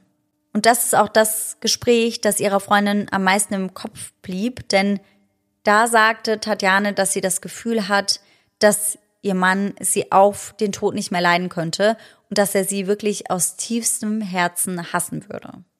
Und das ist halt schon auch eine Aussage, die hat es in sich. Also wenn du wirklich glaubst, dass dein Mann dich hasst, dann ist das halt schon heftig. Louis Verteidiger hingegen behauptet, dass die beiden eine glückliche Beziehung geführt hätten. Weitere Quellen aus dem Freundeskreis von Tatjana zeichnen genau das gleiche Bild. Eine Freundin von ihr sagt später aus, Zitat, Tati beschwerte sich eines Tages bei mir, dass sie und Louis seit über einem Monat keinen Sex mehr gehabt hätten. Sie sprach mit dieser Freundin dann auch darüber, dass Louis eben gar nicht mehr versuchen würde, mit ihr intim zu werden und wenn sie versuchen würde, ihm näher zu kommen, dann würde er sie einfach wegschubsen oder wegstoßen und hätte ihr da teilweise auch schon gesagt, dass er sich vor ihr ekeln würde. Louis gab Tatjane außerdem immer wieder demütigende Spitznamen und beschimpfte sie. Oftmals wohl auch was ihre Hautfarbe anging. Dazu muss man wissen, dass Tatjane sehr, sehr blass war. Und genau das griff er wohl immer wieder auf und hatte dafür dann verschiedene Spitznamen, die halt aber sehr, sehr beleidigend waren. Und die er auch sehr abwertig eben verwendet hat. Außerdem zerstörte er Tatjanes Kleidung, wenn sie ihm nicht gefiel. Also wenn sie irgendetwas Neues gekauft hat, was sie nicht mit ihm abgesprochen hat, das musste sie nämlich eigentlich machen, wenn sie von ihrem eigenen Geld also neue Kleidung kaufen wollte, dann musste sie Louis fragen, ob das in Ordnung ist. Und wenn sie das nicht tat und ihm die neu gekaufte Kleidung dann nicht gefiel, dann machte er sie einfach kaputt. Oh, das nicht dein Ernst. Zusätzlich schikanierte er sie immer wieder mit Kleinigkeiten. Er half ihr nicht bei der Hausarbeit, nicht einmal beim Tragen der Einkäufe. Als sie dann aber verlangte, dass sie jemanden einstellen sollten, der die Wohnung einmal pro Woche reinigen würde, weigerte er sich und sagte ihr, dass sie das schon selbst machen müsste. Dabei hätte sie das ja auch mitfinanziert. Also sie hat das nicht verlangt von ihm, dass er eine Putzhilfe einstellen würde und sie bezahlen würde, sondern sie hat halt gemeint, hey, lass uns das doch machen, aber mhm. das wollte er nicht. Er wollte, dass sie putzt. Und solche Zeugenaussagen, die häufen sich. Also ganz, ganz viele Freunde von Tatjane beschreiben die Beziehung eben als sehr, sehr ungesund, sehr toxisch, sehr unausgeglichen, was das Machtverhältnis angeht. Außer eben Louis, der ist der Einzige, der sagt, dass sie eine glückliche Beziehung gehabt hätten wie schlimm es also wirklich in den eigenen vier Wänden zuging, das kann man gar nicht so genau sagen. Es hieß in verschiedensten Artikeln, dass Louis jegliche Art von Gewalt an seiner Frau ausübte, aber man weiß nicht wirklich, was sich da eben hinter verschlossenen Türen zutrug, weil sie schon mit ihren Freundinnen darüber gesprochen hat, allerdings eben auch nicht im Detail. Mhm. Und Ansonsten wissen halt bei vielen Dingen nur die beiden, was passiert ist. Und Tatjana kann sich dazu natürlich nicht mehr äußern. Und Louis wird solche Dinge wahrscheinlich auch einfach nicht preisgeben. Ja, klar, weil das würde ihn ja nur in ein noch schlechteres Licht drücken. Eben. Vor Gericht heißt es, zu dem Prozess kommt es übrigens erst 2021, obwohl die Tat sich ja 2018 ereignete. Das lag vor allem an der Covid-19-Pandemie. Das heißt, es dauert relativ lang, bis sich da irgendetwas tut. Und das ist für die Familie von Tatjane natürlich besonders schlimm. Vor Gericht heißt es seitens der Anklage dann, wir vermuten, dass Louis seine Frau vor ihrer Ermordung über einen längeren Zeitraum heftigen körperlichen Angriffen ausgesetzt hat. Es handelt sich nicht um einen Selbstmord, sondern um einen Femizid. Nach einem siebentägigen Prozess zieht sich die Jury, die übrigens ausschließlich aus Männern bestand, was ich in dem Fall irgendwie nicht richtig finde, zieht sich auf jeden Fall zur Beratung zurück. Und kurz darauf steht das Urteil dann auch fest. Luis Felipe Manuela ist schuldig und wird am 10. Mai wegen Femizids zu 30 Jahren Haft verurteilt. Zusätzlich bekommt er aufgrund von Behinderung der Justiz noch neun Monate und 18 Tage Haft on top. Der Richter ordnet außerdem an, dass der Angeklagte den Eltern des Opfers etwa 15.000 Euro Entschädigung zahlen muss. Der Staatsanwalt sagt später übrigens, er betrachte das Urteil als einen Meilenstein im Kampf gegen Gewalt an Frauen und gegen Femizide.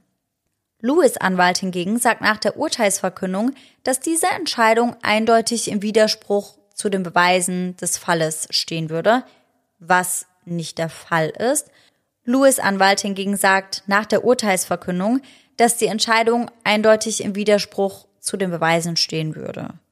Und dass die Verteidigung definitiv Berufung einlegen möchte, um die Annullierung des Urteils zu beantragen. Ich habe jetzt auch schon mal im Internet recherchiert, ob es da schon Updates gibt. Das ist bisher aber nicht der Fall. Also ich kann mir vorstellen, dass sie die Berufung eingelegt haben, Vielleicht hat sich hier nochmal was verzögert, verschoben oder es wurde einfach abgelehnt. Aber bisher gibt es auf jeden Fall keine neuen Erkenntnisse und Louis ist nach wie vor in Haft, wo er auch meiner Meinung nach hingehört. Tatjanes Schwester hat übrigens eine Instagram-Seite im Namen ihrer Schwester ins Leben gerufen. Die hat mittlerweile über 50.000 Follower und hier spricht sie eben über genau das, was auch Thema der heutigen Folge ist, nämlich über Gewalt an Frauen und über Femizide. Hier spricht sie dann unter anderem mit anderen Betroffenen und klärt einfach ein bisschen auf. Außerdem möchte sie halt das Andenken ihrer Schwester bewahren. Wir werden euch den Instagram-Account auf jeden Fall mal verlinken, denn dort findet ihr auch ganz, ganz viele super schöne Bilder von Tatjane, da könnt ihr euch sie mal anschauen, da wisst ihr dann genau, was Laura und ich gemeint haben mit, sie war immer am Strahlen und sie sah so lebhaft aus. Also als du mir erzählt hast, welchen Fall du machen möchtest, da mhm. hat die schon ein paar Bilder im Kopf, weil mir mal ein Video bei TikTok angezeigt wurde, ja. wo er ihr hinterher rennt. Da habe ich mir das aber nicht so genau angeschaut. Ja. Und ich war so froh, dass man ihm nachweisen konnte, dass sie vorher gestorben ist, also bevor sie vom Balkon gestürzt ist. Ja. Weil ich glaube, sonst wäre es vielleicht wirklich schwierig geworden, ihm das nachzuweisen, weil klar hat man die Aufnahmen vorher gesehen und da kann mhm. man sich schon denken, dass er schuld daran war, dass sie gestürzt ist oder runtergefallen ist. Aber man hätte es ihm dann vielleicht nicht zu 100 Prozent nachweisen können und dann wäre das Urteil vielleicht ganz anders ausgefallen. Ja, und alleine die Anklage vielleicht auch schon, weil ja. jetzt wurde er ja wegen Mordes angeklagt. Und das hätte ja vielleicht ganz anders ausgesehen, wenn es beispielsweise so gewesen wäre, dass man ihm das nicht nachweisen kann. Hätte ja auch sein können, da haben wir vorhin in der Aufnahmepause ja kurz drüber gesprochen, dass er sie vielleicht so weit bedrängt hätte, dass sie sich dann so weit übers Geländer gelehnt hätte, dass sie da wirklich aus Versehen gefallen ist. Ja. Und dann wäre das halt aber schon kein Mord mehr gewesen. Ja. Oder sie wäre bei einer Rangelei, die dann irgendwie auf dem Balkon verlegt wurde, vielleicht runtergestürzt. Ja. Dann wäre das halt aber auch kein Mord. Ja. Dann wäre das vielleicht fahrlässige Tötung oder vielleicht auch ein Unfall oder wie auch immer. Ja. Und so bin ich halt einfach echt auch froh, dass man das nachweisen konnte und dass man der Verteidigung damit halt einfach einen Strich durch die Rechnung machen konnte. Ja. Und ich fand es auch super wichtig, dass das auch vor Gericht als Femizid bezeichnet wurde, weil es ja. das eben war. Und ich glaube, heutzutage ist das oft eben nicht der Fall, dass es eben oft als etwas anderes bezeichnet wird als ein Femizid. Ja, genau. Wie wir am Anfang ja auch drüber gesprochen haben, dann wäre das vielleicht eine Beziehungstat ja. gewesen, eine Beziehungstragödie, ein Mord aus Leidenschaft oder sonst irgendwas. Aber es war halt einfach ganz klar ein Femizid. Ja. Und ich bin auch froh, dass das so betitelt wurde. Und ich muss auch sagen, ich finde es gut, dass Brasilien das eingeführt hat, dass der Tatbestand Femizid mit ins Strafgesetzbuch aufgenommen wurde. Ja. Weil das ist ja beispielsweise bei uns in Deutschland noch nicht der Fall. Und ich finde auch, dass man in Brasilien da ja auch ein ganz klares Zeichen für setzt, weil mhm. du ja auch gesagt hast, dass es da oft so ist, dass die Machtverhältnisse in einer Beziehung zwischen Mann und Frau ja. ganz unterschiedlich sind. Und da wird ja dafür ganz klar ein Zeichen gesetzt, dass man das eben ändern möchte und dagegen vorgehen möchte. Ja, ja, ja. Und ich glaube auch wirklich, dass es, wie die Staatsanwaltschaft auch gesagt hat, echt ein Meilenstein war im Kampf gegen Gewalt an Frauen Ja. und gegen Femizide, weil da sind auch wirklich richtig, richtig viele Frauen danach noch oder generell Menschen, Männer sowie Frauen, auf die Straße gegangen, haben protestiert, haben sich dagegen ausgesprochen, Ja. weil man halt da auch wirklich das Visuelle dabei hatte. Also man konnte halt wirklich sehen, wie stark er ihr körperlich überlegen war, wie sehr sie versucht hat, wie verzweifelt sie versucht hat, ihm zu entkommen und wie extrem sie ihm einfach ausgesetzt war. Ja, und ich ja. glaube, wenn man das nicht sieht, ich glaube, vielen Menschen ist das gar nicht so bewusst und ich glaube, die müssen das halt wirklich so sehen. Die müssen das sehen, damit sie halt verstehen, wie schlimm das halt wirklich ist. Und ich glaube, die Tatsache, dass das halt alles aufgenommen wurde, hat halt echt dafür gesorgt, dass das richtig viral gegangen ist. Also manchmal ist es sehr gut, das Internet zu haben, manchmal ist es natürlich auch mies, aber in dem Fall hat das halt richtig für Aufsehen gesorgt und genau das ist halt das, was das Thema auch braucht. Ja, weil die Aufnahmen, die sind wirklich ganz, ganz schrecklich, finde ich, weil man sieht wirklich, wie du sagst, ihre Verzweiflung und das tut einem so weh zu sehen, weil sie mit aller Kraft versucht, irgendwie sich in Sicherheit zu bringen Ja. und es einfach nicht schafft. Aber der Fall passt sehr gut für den Weltfrauentag, um eben auf das Thema Gewalt gegen Frauen aufmerksam zu machen. Und deswegen bin ich auch froh, dass wir diese Extra-Folge noch veröffentlichen werden im Laufe nächster Woche. Also wie gesagt, am besten abonniert ihr uns entweder auf Instagram oder bei dem Podcast-Player, wo ihr uns hört, weil dann erfahrt ihr auf jeden Fall, wann die Folge genau live geht. Ja, auf jeden Fall. Also ich habe auch echt Respekt vor der Folge, muss ich sagen. Ja. Aber ich finde das auch wichtig. Ich meine, so können wir unsere Reichweite halt ordentlich und sinnvoll nutzen. ja. Aber jetzt auch in dem Fall, der ist mir echt auch nahe gegangen, muss ich sagen, weil das so furchtbar ist. Einfach von dem Mann, den du geheiratet hast, den du über alles liebst, so gedemütigt und so verletzt und letztendlich umgebracht zu werden, das kann man sich halt nicht vorstellen. Hätte ihr das am Anfang jemand gesagt, die hätte wahrscheinlich nicht eine Sekunde daran gedacht, dass das wirklich so kommen würde. Ja, weil, wie ich vorhin auch gesagt habe, als du angefangen hast zu erzählen, klang das nach einer super schönen Liebesgeschichte. Also Ja. das hat dir super gestartet bei den beiden. Und ich finde, das zeigt auch wieder mal, dass so Bilder sehr viel Schein sein können, weil die beiden auf Bildern ja wirklich aussahen wie das absolute Traumpaar. Ich meine, wahrscheinlich waren sie das am Anfang Ja. auch, wahrscheinlich lief es am Anfang auch sehr gut, aber ja, ich finde, das zeigt mal wieder, dass man den Menschen eben nur vor den Kopf schauen kann und nicht dahinter. Ja, total. Was ich einfach noch immer super schade finde in dem Zusammenhang, ist, dass Louis noch immer nach wie vor bei der Version bleibt, dass sie aus Versehen gestürzt ist. Ja. Dass er sich nicht nochmal geäußert hat, dass er nicht nochmal irgendwas dazu gesagt hat. Und das finde ich für die Familie halt einfach auch so enttäuschend, weil Ja. man weiß gar nicht, was war jetzt der Auslöser, was hat dahinter gesteckt, warum? Ja. Das ist ja immer die Frage, die große Frage nach dem Warum. Und da habe ich mich auch so ein bisschen eingelesen, das habe ich ja vorhin auch gesagt, da würde ich jetzt am Ende nochmal gern drauf eingehen, weil ich wollte das nicht mit in den Fall reinnehmen, weil ich das nicht als eine Rechtfertigung für sein Verhalten anbringen will, sondern eher als ein Teil, den die Ermittler halt berücksichtigt haben. Denn ich habe ja gesagt, dass Louis innerhalb von einem Jahr sehr, sehr breit wurde. Also rein von seinem Muskelaufbau, dass er sich wirklich gefühlt verdoppelt hat. Und bei der Durchsuchung der Wohnung der beiden wurden auch relativ viele Präparate, also so Steroide und sowas gefunden, die er wohl regelmäßig zu sich genommen hat. Und das sind halt Präparate, die natürlich den Testosteronspiegel auch ein bisschen anheben, teilweise auch extrem anheben. Und da wurde dann oftmals überlegt, ob seine Aggression auf das zurückzuführen sind. Also ob man sagen kann, dass es da halt einen Zusammenhang zwischen seinem hohen Testosteron durch die Steroide und Co. und den Aggressionen gegenüber seiner Frau oder dass er sich halt so gar nicht beherrschen konnte, ob das was miteinander zu tun hat. Letztendlich kann man das nicht sagen. Das weiß man nicht. Man weiß nicht, wie hat er sich vorher in der Beziehung verhalten. Ja. Man weiß nicht, wie hat sich das auf ihn ausgewirkt.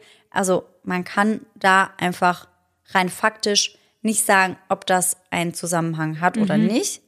Ich finde auch so oder so, er wusste schon ganz genau, was er da macht. Er wusste schon, dass es nicht richtig ist. Und selbst wenn er gemerkt hätte, hey, ich habe momentan meine Emotionen, meine Aggression gar nicht im Griff, dann wäre das was gewesen, wo er dran hätte arbeiten müssen. Ja. Deswegen wollte ich das nicht in die Folge mit reinnehmen. Aber das ist noch so ein Punkt, wo halt viele drüber spekuliert haben, Ja. ob das vielleicht was damit zu tun hat.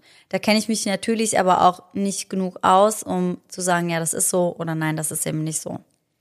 Aber wie du sagst, selbst wenn es so gewesen ist, haben wir ja vorhin drüber gesprochen, dass es eine Weile dauert, bis jemand beim Erwürgen stirbt. Und da hätte er irgendwann trotzdem merken können, ey, was mache ich hier eigentlich und ich muss aufhören. Ja, ja, ja, total. Dass er vielleicht so ein bisschen impulsiver im ersten Moment ist oder seine Aggression im ersten Moment nicht im Griff hat. Aber spätestens, wenn deine Frau am Boden liegt und du ihr die Luft abdrückst, dann musst du das doch merken. Ja. Und das hat dann ja auch nichts mehr mit irgendwelchen Präparaten zu tun. Ja. Also das war ja nicht irgendwas Bewusstseinsveränderndes, wo man jetzt sagen würde, unter LSD-Einfluss und er hat nicht mehr geschnallt, was er da macht. Sorry, das ist halt einfach nicht so. Ja. Da war sein Testosteronlevel vielleicht ein bisschen zu hoch, aber das ist halt trotzdem keine Entschuldigung. Deswegen, wie gesagt, ich habe nicht verstanden, warum das teilweise so extrem thematisiert wurde. Ja. Das war wahrscheinlich für die Schlagzeilen einfach ein gefundenes Fressen. Ja. Ich wollte es jetzt auch nicht vorenthalten, deswegen habe ich es jetzt ganz am Ende nochmal mit reingebracht. Für mich dennoch absolut keine Rechtfertigung, auch absolut keine Begründung. Mich würde einfach noch immer interessieren, was zwischen den beiden vorgefallen ist, weil wenn das halt wirklich einfach nur ein Streit über irgendeine Instagram Direct Message war oder über meine Frau war zu lang im Nagelstudio. Sorry, also das ist halt für die Eltern ja alles, was bleibt, also Ja. für die Eltern von Tatjane und auch für seine Eltern. Die fragen sich ja auch, wie wurde unser Sohn zum Mörder? Ja. Das finde ich halt echt happig. Ich glaube auch immer, dass die Familien eine Antwort dringend bräuchten, um da irgendwie anders mit umgehen zu können Mhm. oder damit besser abschließen zu können. Also man kann da ja nie wirklich mit abschließen, aber Ja. damit anders umgehen zu können. Und vor allem verstehe ich voll oft nicht, warum er dann an dieser ursprünglichen Variante festhält, wenn man halt ganz klar beweisen kann, dass sie vorher tot war. Ja, Also, ja. Also, ja, natürlich hat er das halt am Anfang gesagt, Ja. meinetwegen. Aber dass er sich halt danach nicht mehr äußert, das finde ich halt echt ein bisschen schwach. weil er hat sie ja vermutlich genau deswegen vom Balkon geschmissen, um das eben zu vertuschen. Da hat er sich ja wahrscheinlich schon was dabei gedacht. Aber spätestens, wenn du halt dann verurteilt bist, ich weiß nicht, aber du hast ja gesagt, dass sie nochmal in Berufung gehen wollten, dann ist es natürlich auch wieder klar, dass er dann sagt, er hält an dieser ersten Story fest, damit das überhaupt irgendwie Hand und Fuß hat. Ja, ja, klar, stimmt. Aber total oft ist es halt auch einfach so, dass TäterInnen sich dann im Nachhinein gar nicht mehr äußern wollen. Ja, ja. Bei Melissa Turner war das ja ähnlich Stimmt. und das hat mich auch total verärgert. Ja. Einfach weil man es sich für die Familien wünschen würde, dass sie einfach noch mehr Antworten bekommen. Ja, aber so wirkt das Ganze, also ich finde, das ist immer sinnlos, aber so wirkt es einfach noch viel sinnloser. Man kann sich ja gar nicht zusammenreimen, warum. Ja. Und das ist doch, also das ist doch eine Frage, die kriegst du halt nie wieder aus dem Kopf. Nee. mm, mm. Also auf jeden Fall ein sehr, sehr heftiger Fall und ich glaube auch gerade wegen den Videoaufnahmen, dass der mir auch noch lange nachhängen wird. Ja, geht mir ganz genauso. Also wie gesagt, dann hören wir uns ja schon die Tage dann mit unserer Sonderfolge zum Weltfrauentag nochmal. Aber an dieser Stelle kommt wie jede Folge erst einmal noch unser Gänsehaut-to-go-Moment.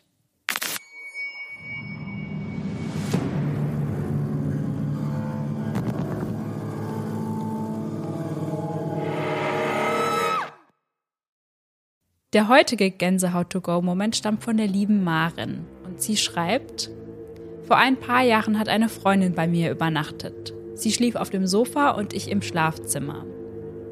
Als ich im Bett lag, hörte ich sie durch die Wohnung schleichen und in der Küche klappern. Ich dachte, sie räumt noch auf oder so. Am nächsten Morgen fragte sie mich, ob ich noch die Küche aufgeräumt hätte oder ob ich nicht schlafen konnte. Sie hatte also die gleichen Geräusche gehört wie ich. Keine von uns war nochmal aufgestanden. Wer also ist durch die Wohnung gelaufen und hat in der Küche geklappert? Ich konnte die nächsten Nächte natürlich nicht mehr so gut schlafen. Boah. Das löst in mir direkt Ängste aus, Ja. weil ich davor ja immer so arg Angst habe, dass jemand nachts in meiner Wohnung ist. Da hatten wir es doch auch mal drüber, dass es diese Stories gibt von Leuten, die heimlich mitten in deinem Haus wohnen und nur Boah. nachts rauskommen und sich Ja. dann an deinem Kühlschrank bedienen. Frogging heißt das doch. Genau, ja. Da musste ich direkt dran denken. Boah, finde ich einen ganz furchtbaren Ja. Gedanken. Ja. Also wirklich. Ja, Nee, nee, nee, das kann ich gar nicht haben. Deswegen, ich schließe ja auch immer alles ab, was geht. ja, Also auch meinen Kleiderschrank quasi, das ist so ein- eine kleine Extrakammer, die schließe ich immer ab. ja, Aber man kann halt auch nicht immer alles abschließen. ja, Und ich habe halt zu meinem Schlafzimmer beispielsweise nur eine Schiebetür. Das heißt, wenn ich alleine schlafe, dann schläft auf der anderen Seite mein Pfefferspray.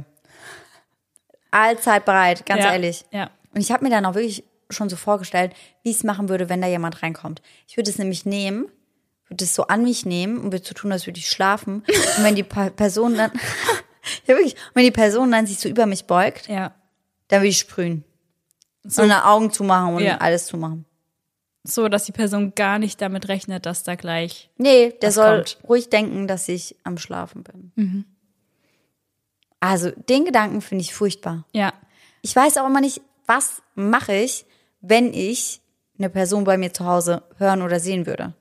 Ich habe mich das auch schon öfter gefragt, ob ich mich einfach so gar nicht mehr bewegen könnte aus Mhm. lauter Schock oder ob ich dann, ja, was sonst eigentlich, keine Ahnung. Ja, so viele Optionen hat man halt nicht, Nee, ne? mm, mm. Also ich habe halt nur mein Pfefferspray, aber damit Ja. kannst du jemanden halt auch nur, vielleicht auch nur kurz außer Gefecht setzen, je nachdem, wie gut du zielst. Ja.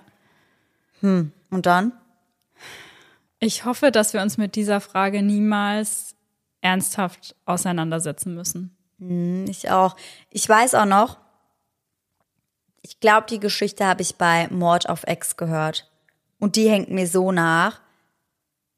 Da hat eine Frau geschlafen und die hat sich dann weiter schlafend gestellt und dann ist eine Person bei ihr ins Zimmer gekommen. Das waren wohl mehrere Einbrecher und hat sich dann irgendwie einen Stuhl geschnappt und hat sich halt direkt neben's Bett gesetzt mit dem Stuhl und hat die Person angeschaut. Also die, die Frau, die da geschlafen hat, wurde dann angestarrt von einem Einbrecher. Und sie hat halt weiter so getan, als würde sie schlafen. Und dann hat er ihr doch zugeflüstert, ich weiß, dass du wach bist. Ja, oh mein Gott. Oh mein Gott. Oh, ja. Ich würde sterben. Und sie hat ja dann, glaube ich, weiterhin so getan, als würde sie schlafen Ja. und ihr ist auch nichts passiert. Aber, boah, fuck my life, ganz ehrlich.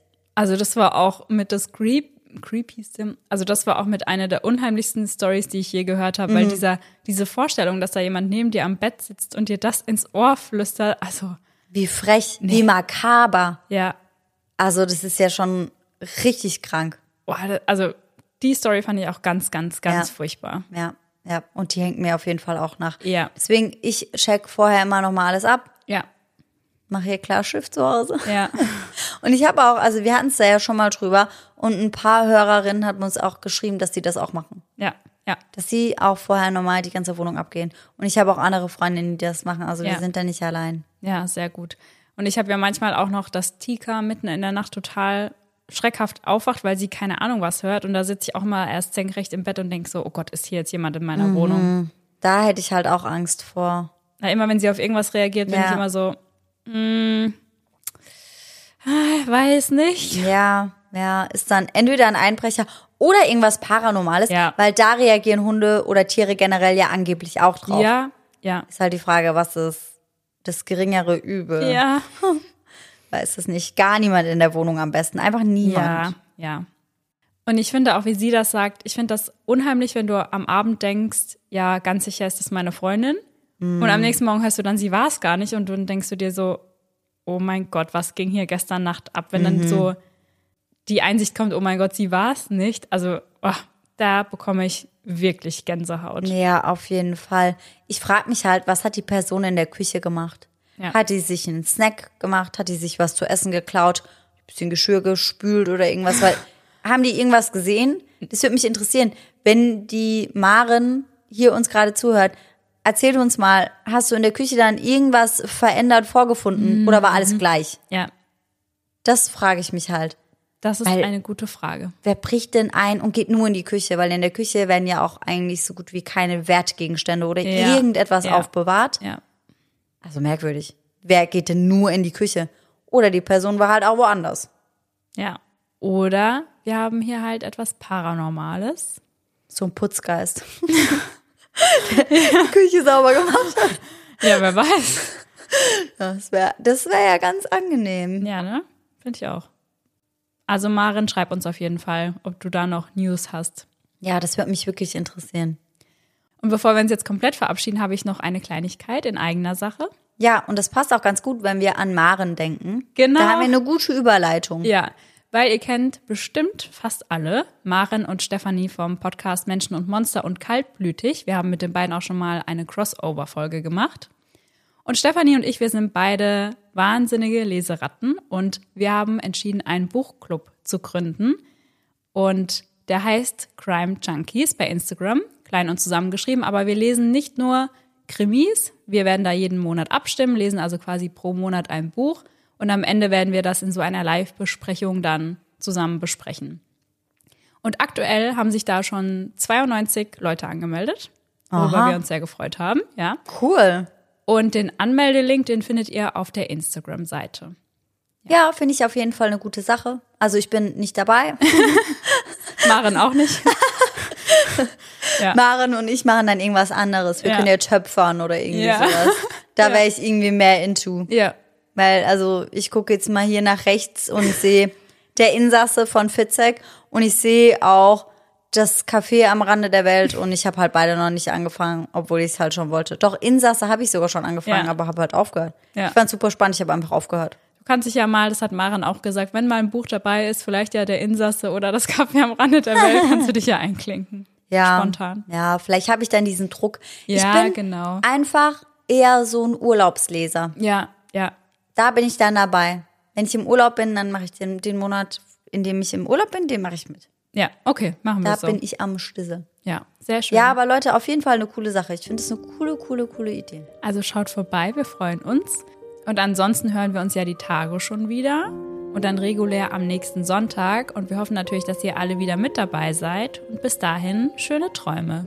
Bis dann. Tschüss. Tschüssi. Auf Stratha Strathallen. Diebstähle, Stelle.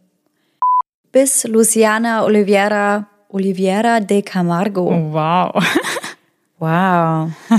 Ja, ich will die richtig aussprechen. Roll ich Das das, klingt- R oder nicht? Das klingt richtig gut. Ja? Das klingt richtig spanisch. Könnte ich. Zu seinem enormen Mux Muxelwachstum. Ich habe einen Creepy.